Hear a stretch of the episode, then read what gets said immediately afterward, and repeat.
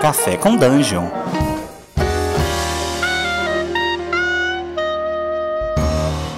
A minha vida está um inferno, sabe? O meu mestre, ele, ele não para de me sacanear. Ele só quer jogar dados escondidos e eu já não sei mais o que fazer.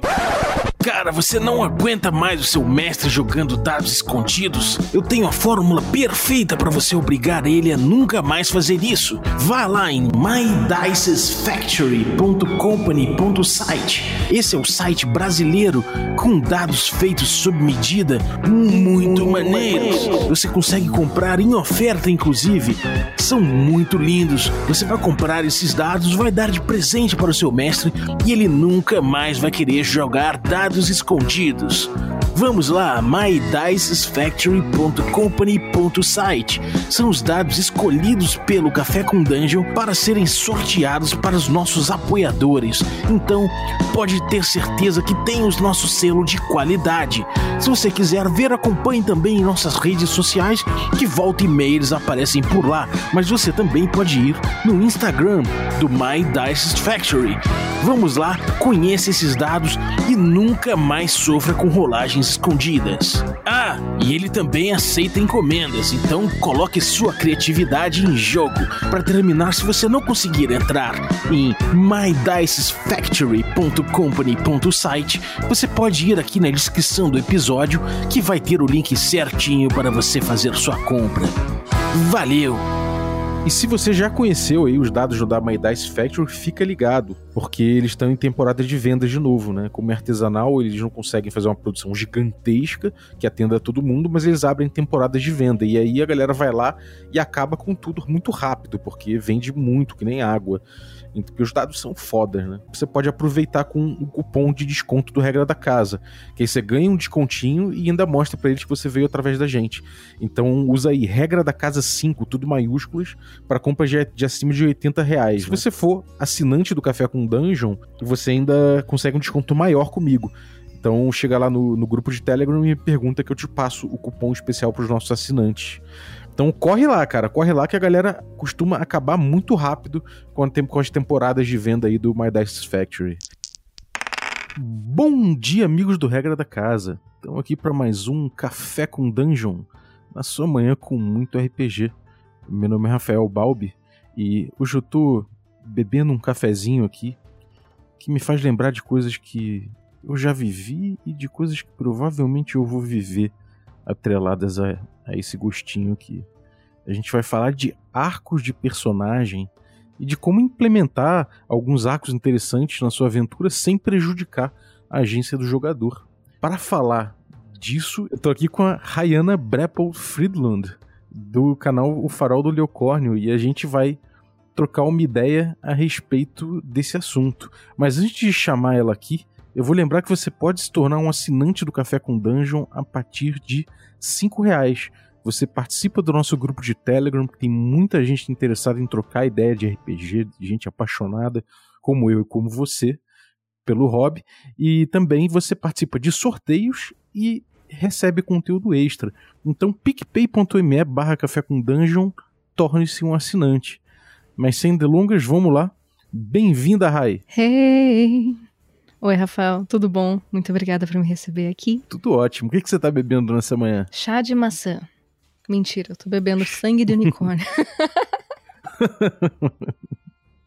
é, é, deve, deve ter um gosto até parecido. Eu pensando agora, sangue de unicórnio deve ter um gosto de maçã, de, de suco de maçã, vai? Hum, tem gosto de imortalidade e uma vida de arrependimento.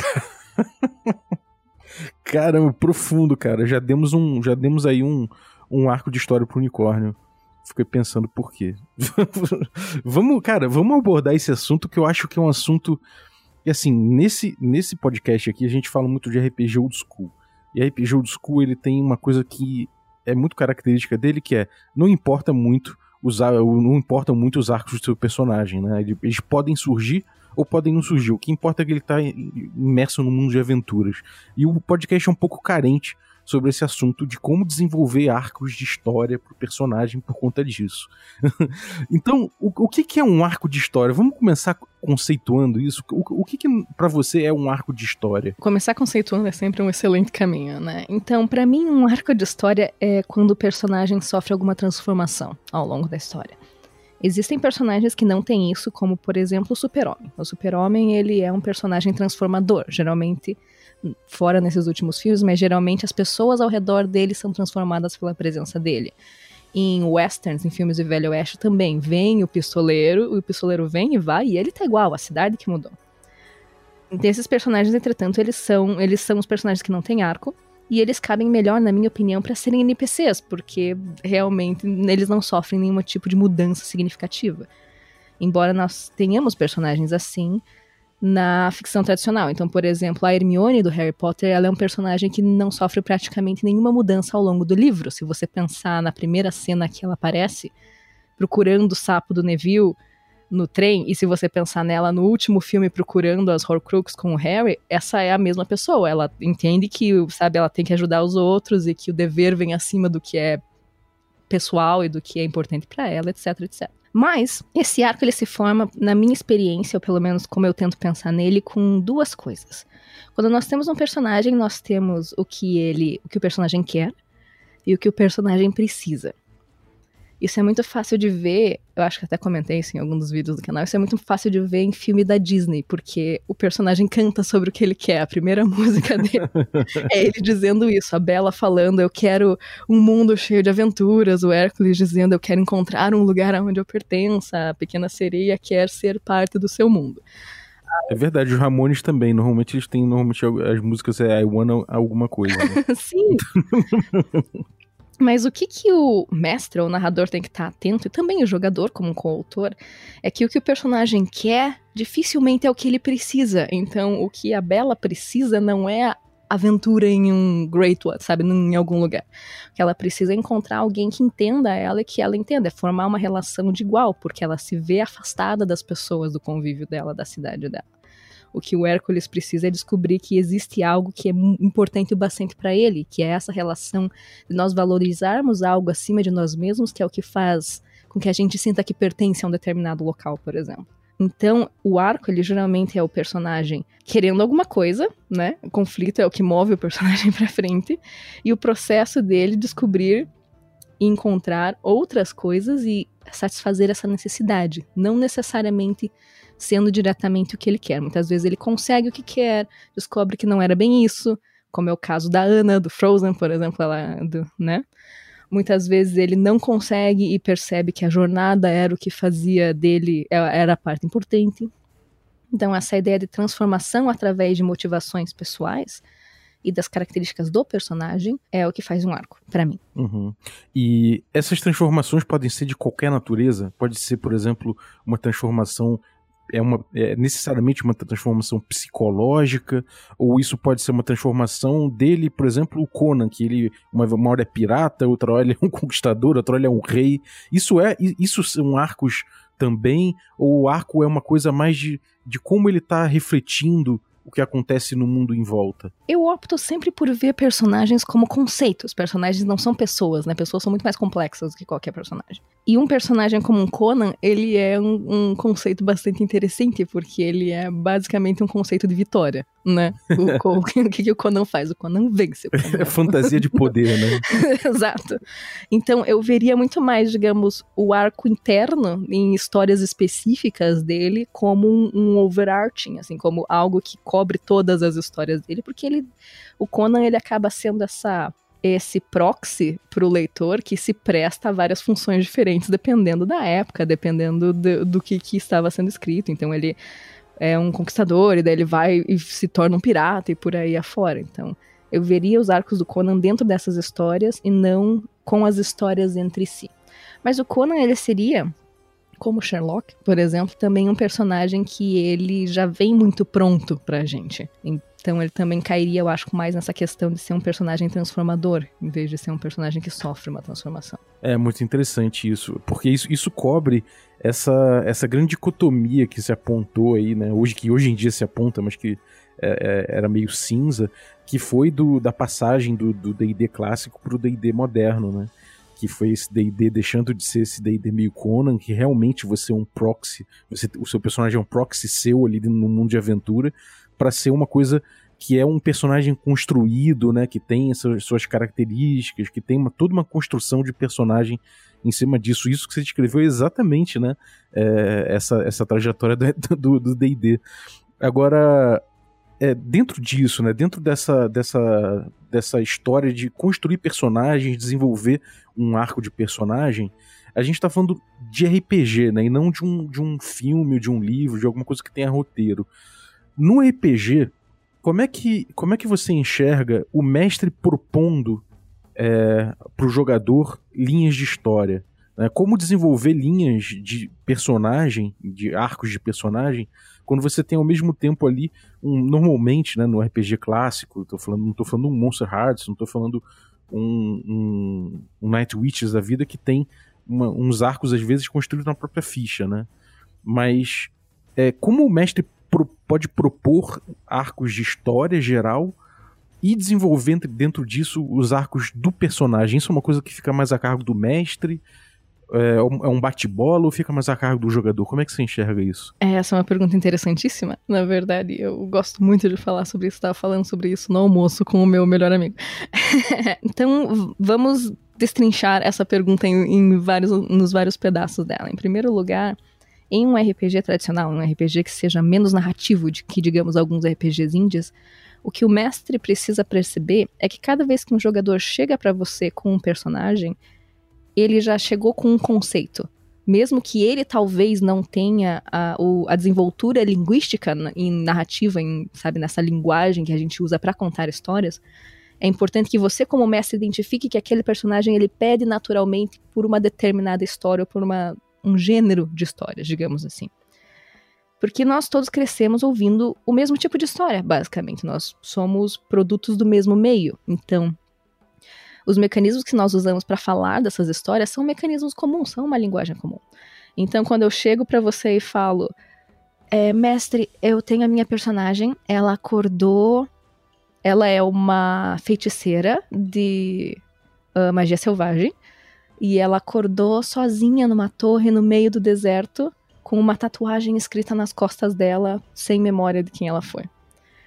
O mestre, ele muitas vezes ele vê esse personagem, ele entende qual é que é a busca. Essa vai ser uma personagem que ela vai querer descobrir quem ela era, de onde ela veio, por que, que a tatuagem existe, entendeu? Então essa é uma busca por identidade. Essa é a história que esse personagem, que esse jogador está propondo para você mesmo que ele talvez não saiba dizer isso. Então, primeiro ponto, identificar quais são os possíveis conceitos e as possíveis histórias que os jogadores querem que aquele personagem passe. Muitas vezes você pode perguntar, falar o que, que você vê para o futuro do seu personagem, o que, que você quer que aconteça com ele, o que, que ele quer. Essa discussão sobre o, o querer, o que o personagem quer e o que o personagem precisa, ela pode ser parte da sessão zero, por exemplo. Mas existem, eu entendo que existem muitos mestres que preferem fazer surpresa para os seus jogadores, preferem que eles não não tenham esse papel de coautor dentro dos próprios personagens, porque ele gosta da sensação deles serem surpreendidos por isso. Nesse caso, então, você tem que trabalhar indo investigando quais são esses possíveis conceitos e mestrar é muito como como flertar, como dar em cima das pessoas. Você não pode ser óbvio, você não pode ser crasso. Você sugere, você dá pistas, você abre portas, assim, você senta num canto e espera que a pessoa vá lá e sente com você. Então, uma maneira que o mestre pode ir conduzindo sem necessariamente cercear a liberdade dos jogadores para mim, é que ele deixa essas deixas, ele deixa essas portas abertas, ele oferece as oportunidades dos jogadores perseguirem essa ou aquela entrada e descobrir isso ou aquilo sobre o personagem deles. E daí eles vão naturalmente seguir aquilo que eles se sentem mais inclinados. Muitas vezes vai acontecer que o personagem acaba sendo diferente do que tanto o jogador e o mestre conceberam na hora que o personagem foi criado. Isso é algo que todos nós experimentamos, assim, você tá jogando com aquele personagem e você fala assim, oh meu Deus, então ela é uma vaca, eu não sabia que ela tinha essa personalidade, mas tudo bem, vamos lá. É, isso é uma coisa muito particular do RPG, né, essa coisa de você é, desenvolver ao longo da história, né, você descobrir quem é Enquanto. Eu, quer dizer, eu imagino que um autor de, de, sei lá, de um roteiro de filme vá também ter suas surpresas com seus próprios personagens, né? Mas eu acho que no RPG, pela natureza lacunar dele, né? Essa coisa da incompletude do RPG e tudo mais, é muito, e da narrativa emergente, que é muito, muito importante dentro do RPG, é, isso talvez seja uma coisa natural de acontecer, né? Você, como é que você vê essa coisa de você já trazer uma narrativa, ou de você já perceber uma narrativa, seja como mestre para sugerir, ou seja como jogador para resolver trabalhar em cima disso, contra essa coisa da narrativa emergente, né? Essa coisa que é, o, que é um, um espaço é, é um espaço criativo que vem desse, dessas vontades criativas todas na mesa se digladiando, né?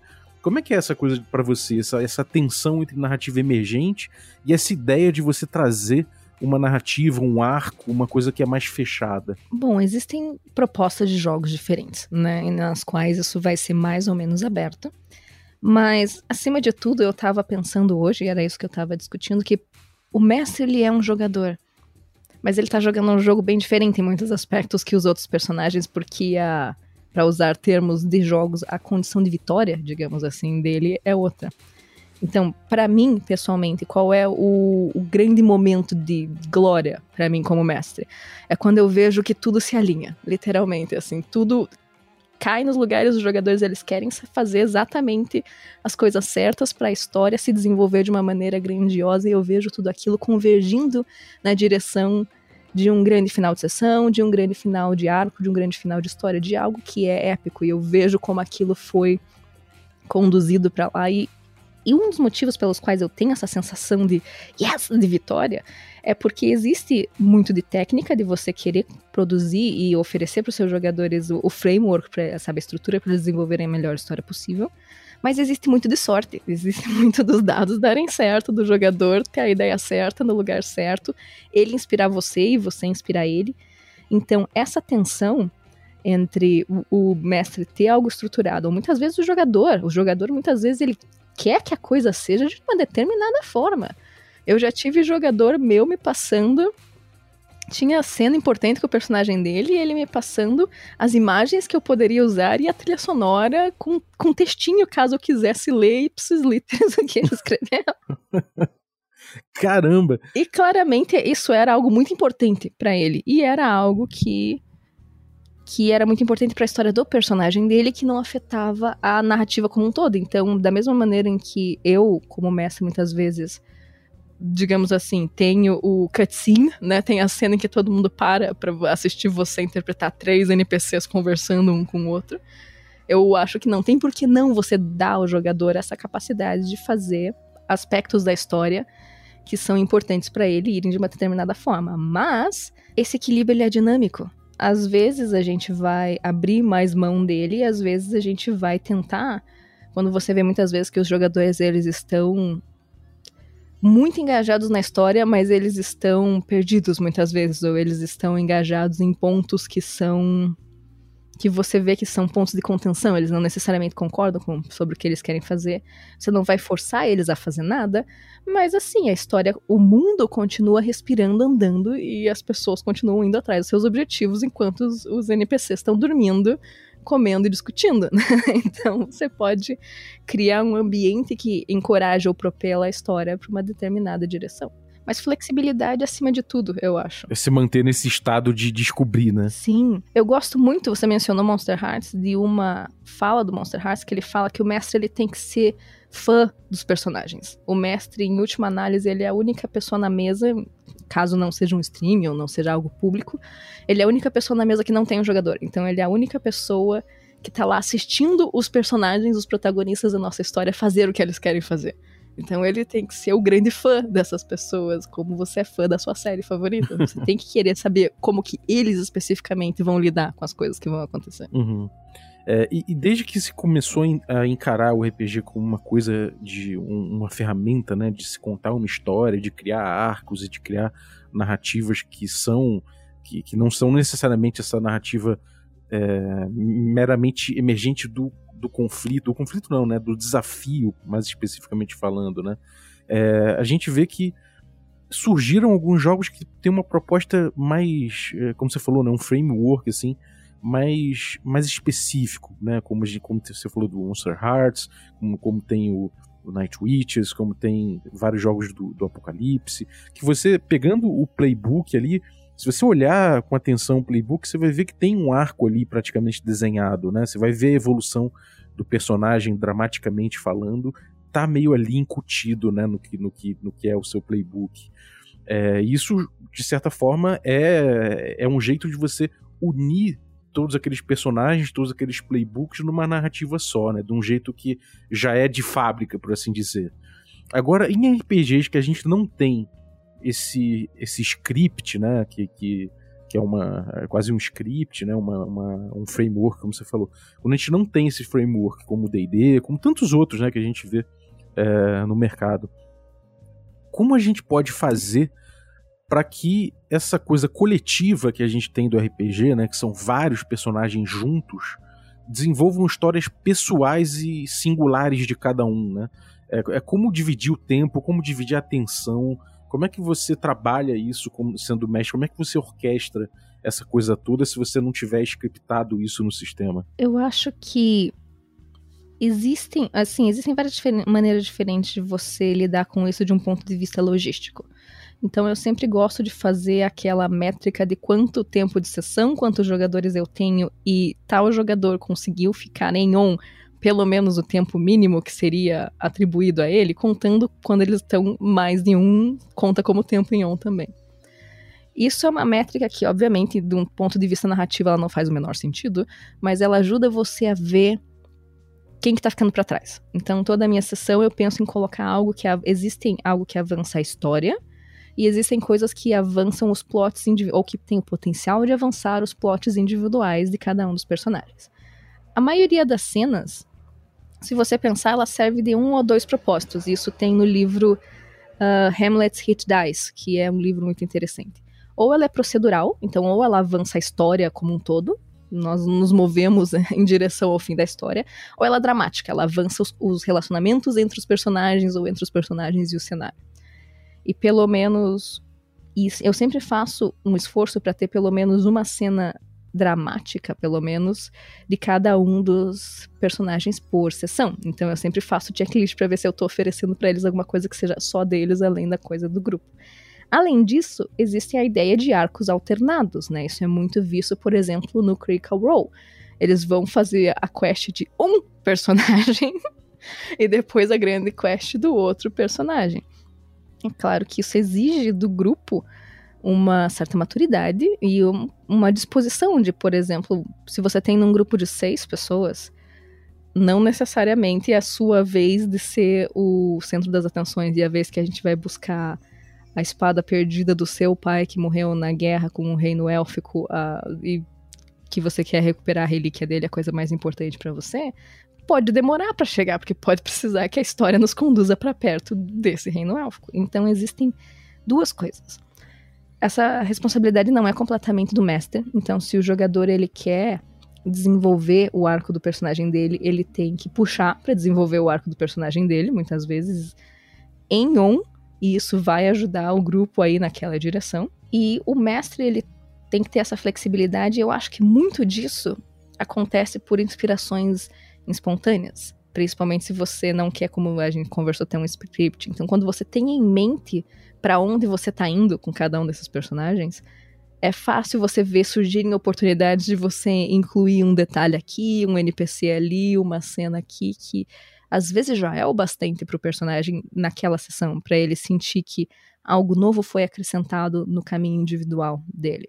Porque RPGs mais old school, eles têm essa característica do grupo, né? O grupo ele tá junto uma grande parte do tempo. E daí a gente pensa como que vai acontecer uh, grandes conversas íntimas ou como que a gente vai desenvolver personagem com o grupo estando junto grande parte do tempo. Mas é possível, porque você pode encontrar coisas, o grupo não sempre, muitas vezes essas cenas, elas acontecem quando eles não estão em dungeons ou em aventuras nas quais ele tem essa imersão mais em parte de conflito, ou muitas vezes, e isso é algo que eu gosto muito de fazer, o conflito acontece e esse conflito de você ter que ir lá buscar algo, você ter que defender a, a vila que está sendo atacada pela outra tribo, é parte do conflito de um dos personagens. Isso toma muito tempo seu, como mestre, no sentido que nas minhas campanhas, em, nas quais eu estou disposta, e eu sempre quero desenvolver os personagens o máximo possível, dificilmente acontece qualquer coisa em On que não tenha um propósito relacionado a alguém. Então não tem monstro randômico, não tem uh, fazer um. Muitas vezes, inclusive, eu tenho que.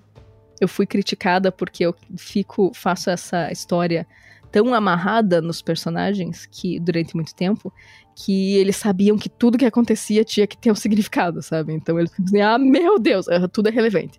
Então foi aí que eu comecei a, a, mestrar aventuras prontas de tempos em tempos e inserir elas nas campanhas, porque isso dava a eles a chance de agir de uma forma mais no meu no, no, canal e no blog eu falo sobre seis diferentes tipos de RPG. E o tipo explorador é exatamente isso que a gente conversou, que é o tradicional, o original do RPG. O personagem ele é um proxy, ele é uma ferramenta para você interagir dentro do mundo. Você, a sua preocupação não é necessariamente com ele, o seu foco não é nele, o seu foco é no, em, em você experimentar aquele outra, aquela outra realidade, aquele outro universo. E essas aventuras prontas davam aos jogadores a oportunidade de serem exploradores durante algum tempo, em vez de terem ficar sendo teoristas da conspiração de o que, que aquele lenço significava. Sim. É, isso é uma coisa curiosa, né? Porque realmente quando você quando você deixa tudo relevante, né, você tem que trabalhar um pouco com ilusionismo, né? E eu não tô falando de ilusionismo de rolar dado escondido nem nada assim, tô falando de ilusionismo de você botar elementos que são importantes no meio de outros que não são, né?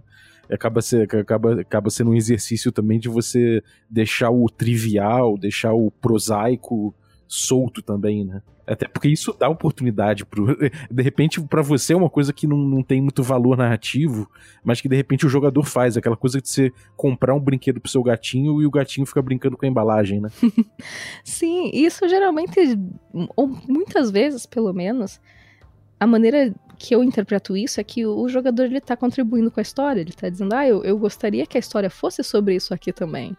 E daí me parece que a solução é respeitar isso, incorpora, muda, troca entendeu? e aceita as sugestões dele, porque existe essa capacidade de ilusionismo que a gente divide com todos os, todas as histórias que tem twists, né? Que você tem que não mentir para os seus jogadores e não ser injusto com eles, mas você tem que literalmente desviar a atenção deles o máximo possível até a hora que tudo se encaixa no lugar certo. Sim, é verdade. É, e a coisa do background, né? De você chegar com uma narrativa já embutida, né? Uma narrativa já preparada, não é embutida, mas já, já preparada para o teu jogo, né? Como é que você lida, às vezes, com, com essa coisa do background que do, do, do, dos antecedentes, né? Que os jogadores chegam, às vezes, com muita ideia, com muita coisa, e às vezes é, é, coisa até demais, né? Você pensar que às vezes o cara fala, ah, eu fiz aqui duas páginas de background e tal, e chega todo feliz porque fez as duas páginas de background, mas aí você olha, você tem mais seis jogadores e você fala, hum, complicado, né? É muita, é muita informação. Como é que você lida com isso? Você, você tem alguma. Como é que você pede normalmente que os jogadores cheguem na mesa em relação ao personagem? Você gosta do, do, do personagem que chega tábula rasa? Você gosta de discutir numa sessão zero? Você pede que já chegue na sessão zero com com background? Como é que você costuma fazer? Eu geralmente, assim, deixo muito livre para o jogador me oferecer o que ele achar que ele pode me oferecer. A única coisa que a gente concorda, ou pelo menos que eu gosto de conversar com eles, é que o que a gente já conversou antes. O personagem que você concebeu na sua cabeça, ou que a gente está concebendo juntos, criando agora, e o personagem que vai aparecer na sessão, eles não são exatamente a mesma coisa. E principalmente, isso é uma, algo muito comum em jogador iniciante. Ele idealiza o personagem dele. O personagem dele é perfeito, é maravilhoso, é desprovido de falhas e é tudo aquilo, toda aquela imagem aspiracional que ele queria para si, ele coloca no personagem. Só que alguém mais experiente sabe que personagem de nível inicial não nasceu para uma vida de sucessos e grandes vitórias. certo? Ele não nasceu para ser o melhor do mundo em praticamente nada. E se ele é, geralmente é de uma maneira meio esquisita, assim, tipo One Punch Man, entendeu? Tipo, ele, ele é o melhor do mundo, mas existe uma série de outros problemas envolvidos nisso. Você pode ser o rei Arthur, do, contanto que você não esteja sem reino, sem espada aos 15 anos de idade, e você tenha que conquistar tudo aquilo. Então, muitas vezes, quando eu vejo backgrounds excessivamente elaborados, o que eles me dizem é que o jogador ele tem uma visão muito clara de como ele quer que o personagem dele termine a história. Porque isso é, eu acho que é um, um lugar comum. As pessoas elas escrevem backgrounds extremamente detalhados de como o personagem devia terminar. Ou muitas vezes da vida dele até então. E a vida dele até então é tranquila, assim, tipo duas páginas ou mais, você vai vai lendo, né, conforme dá, assim, e tal, porque isso também dá muitas dicas de qual é o tipo da história que eles querem, porque é como se aquela longa introdução fosse um, um prólogo de gênero. Então esse personagem teve uma vida de grandes tragédias, né? Isso é um, algo que também é recorrente. Você lê e é desgraça atrás de desgraça na vida da coitada da pessoa. é verdade. A maioria não, não tem pai nem mãe, né? Isso é um clássico órfão. Isso é uma coisa muito comum, cara. É engraçado isso. É, eu lembro, eu fico lembrando às vezes de quando, de quando eu jogava, quando era criança. É, cara, todos os personagens praticamente eram órfãos porque não só porque é mais fácil, às vezes você falar que você não tem vínculos, né? O mestre não pode chegar e falar que raptaram sua mãe ou que judiaram do seu pai, porque você não tem isso no seu background. E, e, e, fica mais imediato, né? Aquela coisa de, ah, cara, eu vou fazer um negócio que eu sou independente desde sempre, não tenho. Não tenho nada que me amarre, sabe? Sim, eu vejo muito disso que são considerados às vezes vícios de jogadores antigos. Então, o que, que a gente faz? Percepção alta, é investigação, se der para pegar, ou alguma outra skill que permita você escarafunchar lugares para conseguir pistas. Uh, recurso se der para ter, não tem, não tem pai, não tem ninguém nessa vida que. É, mas isso são o jogador dizendo pro mestre muitas vezes: eu não quero que a história seja sobre isso. Eu não quero ter problema porque eu não sei escalar e você vai me cobrar essa skill. Tá, eu não quero ter que ficar calculando dinheiro. Então isso é algo que pode ser conversado, porque muitas vezes ele é um, um vício de montagem de ficha, justamente porque o jogador está tentando fazer você focar nas outras coisas. Assim, dizer, eu quero que a história seja sobre isso. Ele só não sabe dizer exatamente, né? É, porque a gente faz por tentativa e erro. É muito empírica a maneira com que a gente constrói tudo num jogo de RPG. Então, o cara já passou por uma aventura de um grupo que gostava de ficar racionando recurso e ficar vendo quanto que pesava cada coisa e contando as moedas, atravessando o deserto. E isso pode ser uma aventura muito interessante para várias pessoas. Existem esses grupos e eles são válidos. Mas também existe jogador que ele quer fast travel, ele quer teleportar, basicamente, ele quer sair da cidade e ele tem que chegar na vila para combater o Lorde do Mal, ele quer que o mestre fale assim: é, então a jornada. Então vocês chegam na vila e, tá, e a jornada aconteceu de maneira sem grandes problemas, sem grandes eventos. Eu, inclusive, na maioria das minhas histórias, faço isso. não sou uma mestra que gosta de ficar tendo o, o monstro da semana no caminho. Eu sei que muitas vezes isso perde muitas capacidades das pessoas conhecerem melhor o cenário ou interagirem de formas não previstas na história. Mas eu não posso dizer que eu tenha grande prazer em ficar mestrando uh, logística de recursos. É, é, são, são estilos, né? Realmente, isso aí é, é, Tem gente que adora, tem gente que não, não é o barato mesmo. Agora, você falou de, de ter uma posição como mestra, né? De de você ir ali sutilmente instigando o jogador e dando espaço para ele criar seu plot, criar o seu arco, tudo mais. Quais são as iscas que você daria de dica assim, cara, joga essa isca aqui ou coloca esse conflito aqui, coloca uma situação assim assado que isso é, estimula o personagem? Que tipo de situação que você costuma colocar? Ou que você já, já jogou e deu muito certo? Dá, dá alguns exemplos pra gente. Existe algum muito recente que é. Isso não era exatamente em relação ao conflito do personagem, mas eu acho que é pertinente. Eu tenho um jogador na minha mesa de Monster Hearts que estava jogando junto comigo, nós dois éramos jogadores em uma mesa anterior que era uma versão homebrew de Mago Ascensão, entre outras coisas. E eu fiz o personagem dele. Na verdade, é eu criei uma NPC, e daí ele decidiu ser irmão dessa NPC. E essa NPC e ele eram descendentes de um vilão dessa outra história, séculos depois, porque a história era no século XVI e Monster Hearts é contemporâneo. E daí, quando ele descobriu que existia essa ligação, por causa de vários detalhes. Tinha uma espada que era a espada do Arcanjo Miguel, que o vilão tinha, e daí a família dele também tinha. e outras coisas que foram ditas ao longo de várias sessões, comentário aqui, comentário ali dos NPCs, quando finalmente ocorreu para ele essa ligação, ele ficou muito empolgado. Então, isso foi um grande easter egg. Outra coisa que me ajudou bastante foi que sempre que eu acho conveniente, eu gosto de inserir relações pessoais para os meus jogadores. Eu gosto de oferecer amigos, inimigos, futuros esposos e coisas afins para eles. Eu quero que eles tenham pessoas com quem eles se importam dentro desse mundo. Até porque, como você disse, isso me dá várias oportunidades de poder sequestrá-las e coisas ruins acontecerem com elas. E você não consegue forçar isso, você realmente tem que oferecer o NPC pro jogador e o jogador tem que aceitar. Então, isso vai.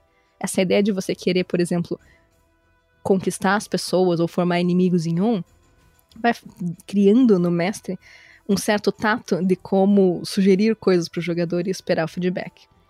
Três coisas que eu me pergunto antes de cada sessão são: uh, como que essa história pode progredir daqui, dentro de um gênero? O que, que o jogador espera que aconteça e o que, que ele não esperaria que acontecesse nem em mil anos? Isso relacionado a cada uma das histórias deles. Então, o que, que ele não esperaria que acontecesse. Ele não esperaria. Ele é o herdeiro de um reino que foi. Ele perdeu o reino numa aposta, porque ele era um príncipe irresponsável, perdeu o reino e agora ele tá vagando o mundo com um grupo de aventureiros pensando em como que ele vai conseguir o reino dele de volta. O que ele não espera é encontrar, tá a quilômetros de casa, do outro lado do mar, e encontrar a filha e herdeira da pessoa que roubou o reino dele numa taverna. O que, que ele vai fazer? Entendeu? Essa é uma oportunidade muito interessante, porque existem várias coisas que ele, você testa o personagem nesse momento. Então, essa ideia de o que que eles não... Mas uma coisa que é importante ter em mente é que no que que eles não esperam, se a por favor, se atenha dentro do que é verossímil e válido dentro da sua campanha. Ninguém quer um Shyamalan da vida, entendeu? Ninguém quer twist que veio do nada, que não faz nenhum sentido. Sim. É, é tem essa coisa de você também, como, é, como você falou, né? De botar um personagem que vai ter um arco dele que o resto do grupo acompanha.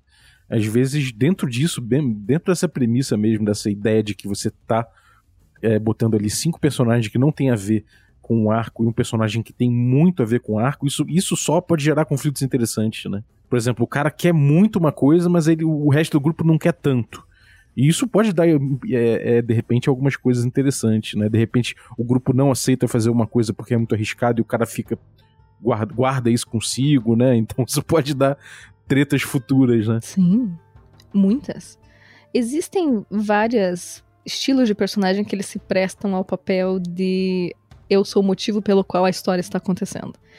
Mas o fato dele ser o motivo que é pelo qual a história está acontecendo não significa que ele seja nem a pessoa mais envolvida com essa história, nem a que tem mais atenção, nem absolutamente coisa nenhuma. Frequentemente nós vemos histórias nas quais são os personagens ao redor daquele protagonista, entre muitas aspas, que não apenas roubam o show, mas que são as forças motrizes que levam a história para frente. Então, por exemplo, eu tô jogando agora Lady Blackbird, que é um RPG com o Noportu, inclusive, que é um RPG bem simples e bem interpretativo. E ele é sobre a Lady Blackbird indo do lugar A pro lugar B. Ela é, o nome dela tá no título da história. E ela é um personagem. E um dos personagens é, é um dos jogadores é ele, é ela, né? Exato, um, um dos jogadores é ela. E nas versões que eu vi jogadas desse jogo, e mesmo na versão que eu estou jogando, você não sente que a história gira ao redor dela só porque ela é o motivo da aventura, digamos assim. Ela é mais uma das jogadoras e os outros jogadores estão, nesse caso, ah, comprometidos com essa história mas cenas incríveis são feitas assim, sabe? E muitas vezes personagens, quando a gente pensa em grandes mídias, muitas vezes personagens excelentes surgem por causa disso. Então, O Senhor dos Anéis era sobre levar o Frodo do, do lugar A pro lugar B. Uhum. E dificilmente você escuta alguém dizendo que o Frodo é o personagem favorito dele do Senhor dos Anéis. É verdade, é verdade. Ele é quase um plano de fundo, né? Exato. Ele é um prop, basicamente. ele é a coisa que segura o anel até a gente chegar lá. É verdade. É verdade. E, e, como é que faz, cara, com esse, com esse, esse jogador fominha, que é o cara que, que rouba o spotlight, que e tende a colocar o arco dele acima dos demais? como você lida com isso? Porque, por um lado, é bom, né? Como você falou, ele é o cara, às vezes é um, é um cara que move, é, traz muita informação, traz muito impulso para a narrativa. Por outro lado, ele pode deixar os outros tímidos, ele pode tomar espaço, ele pode tomar tempo, como você calcula o tempo de cada um, né? É, como lidar com esse cara? É conversa mesmo ou você tem alguns truques de jogo que podem amarrar um pouco melhor esse, esse ímpeto? Eu, pessoalmente, detesto a, a opção de conversar com o jogador. Porque ele não tá errado em querer jogar e querer que a história dele vá para frente, ou querer o personagem dele muitas vezes ele quer fazer várias coisas. Então é aquele jogador que ele é o primeiro que responde. Você nem terminou de, de fazer a, a, narração, você já tá vendo ele pulando no assento dele para querer dizer o que, que ele vai fazer. Isso não é ruim. Você quer um jogador que esteja engajado com a sua história. O que você também quer é criar espaço para os outros jogadores sentirem que eles têm liberdade para fazer isso também. E você pode, uma coisa que a gente usa. Eu dei aula durante muitos anos. E uma técnica que a gente usa em aula é cold calling, que a gente fala, você chama a pessoa pelo nome. Então, mesmo que você veja que aquele jogador tá saltando ali na sua frente, você olha para o outro lado e fala: "E você, Hermenegildo, o que que você vai fazer nessa situação?" E você pode muitas vezes simplesmente, isso é algo que eu faço, eu o jogador fala: "Eu quero você fala assim, segura, e daí você vira pro outro. Você, como mestre, inclusive, me parece que uma das suas funções é você ser capaz de distribuir o spotlight, o foco entre os outros jogadores. Você consegue fazer isso e você consegue fazer isso de forma respeitosa. Lembrando que você tem que respeitar todos os jogadores que estão na sua mesa, basicamente isso. Você respeita os jogadores que são engajados, dando a eles as oportunidades de fazerem aquilo. E uma dica importante é: quando você for focar no protagonista, digamos assim, foque nele. Foque nele 100% durante os 5 minutos, ou sei lá, os 15 minutos da cena dele. E daí ele vai se sentir satisfeito. Daí você pode tranquilamente virar para os outros e passar quanto tempo você quiser desenvolvendo a história deles, porque você já mostrou para ele que você tá com ele, você tá assistindo, entendeu? Você... Então, muitas vezes eu gosto dessa ideia de que o seu foco como mestre, a sua atenção como mestre, ela é um recurso escasso numa sessão de RPG. E você é o que está computando a realidade, né? Então você que tem que estar tá tendo todas as coisas na sua cabeça. Simplesmente vire. Uma técnica que eu tenho usado muito que me ajuda é que eu descreva as ações de um personagem para outro personagem. Então, eu, o personagem, o Falafel, acabou de fazer acabou de fincar a espada na cabeça do ogro, e daí eu viro e falo assim: Emenegildo, você vê o Falafel finalmente conseguindo subir em cima dele e fincar a espada, mas você vê que ele tá numa situação bastante precária lá em cima, o que, que você faz? Porque você acaba daí envolvendo aqueles personagens, fazendo com que eles queiram fazer coisas juntos ou em relação uns aos outros. Você desloca o sujeito um pouco, já dando ali, falando agora é sua vez, né? Sim. E se existe, se for para falar com o jogador, eu falaria da forma de fulano. Eu gosto muito de como você joga, porque me, é muito motivador para mim como mestra ver alguém empolgado assim. Como que a gente pode fazer para todo mundo chegar no mesmo nível que você?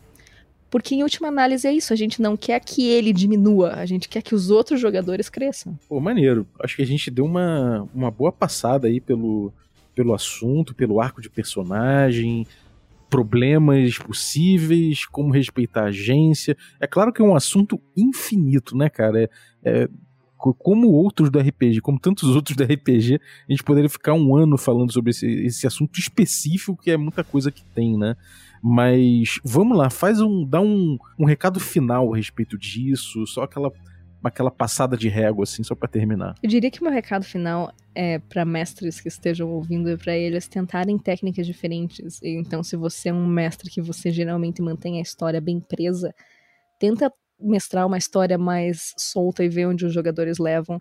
Se você é um mestre que geralmente mestra sandbox, dá uma chance para Railroad, porque a despeito da má fama que ela tem, ela, histórias incríveis podem ser conduzidas assim. É só você ter em mente como você tem respeito para os jogadores e vice-versa, porque muitas vezes a gente começa a mestrar num determinado estilo e a gente fica preso naquele estilo para sempre.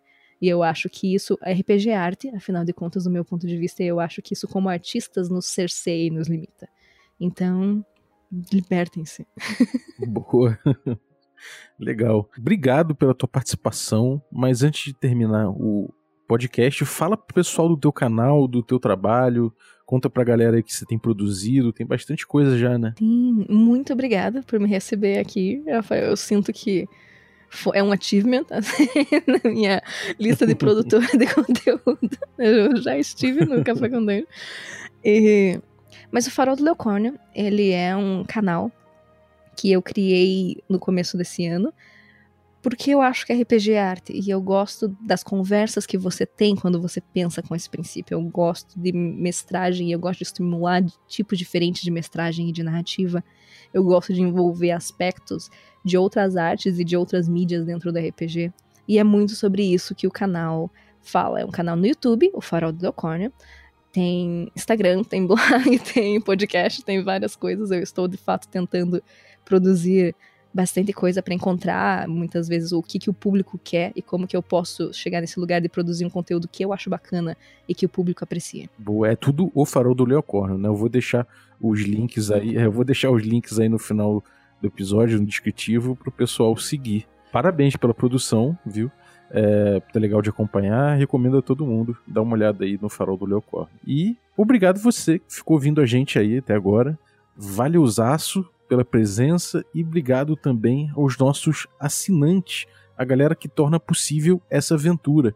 É, agradecendo aí os nossos membros Café Expresso, os nossos membros Café é com Creme e também os nossos membros Café Gourmet. Muito obrigado pelo apoio de vocês. E eu queria agradecer aqui, por último, o Renato Cota pela cortesia da nossa vinheta de hoje, que ele gravou pra gente e enviou por e-mail. É, eu vou passar para vocês um WhatsApp aqui no descritivo do episódio, caso você queira gravar para ajudar a gente também a fazer as outras vinhetas provisórias, você pode mandar um áudio para a gente no WhatsApp. É, na verdade, melhor que mande três áudios. O primeiro áudio falando Oi, quer café? O segundo áudio com outra pessoa falando café com quê? E a terceira, o terceiro áudio você falando café com dungeon de novo, para a gente poder usar nas próximas vinhetas provisórias que a gente vai fazer. É, lembrando que isso é uma sessão de, dos direitos da, de uso aí da nossa, da nossa vinheta, para que a gente não tenha problemas legais no futuro. Então, peço que quem mandar esteja ciente de que está cedendo os direitos de uso para a gente, pelo menos por um tempinho aí até a gente pegar a nossa vinheta final. Então, mais uma vez, obrigado, Renato Cota, e até a próxima.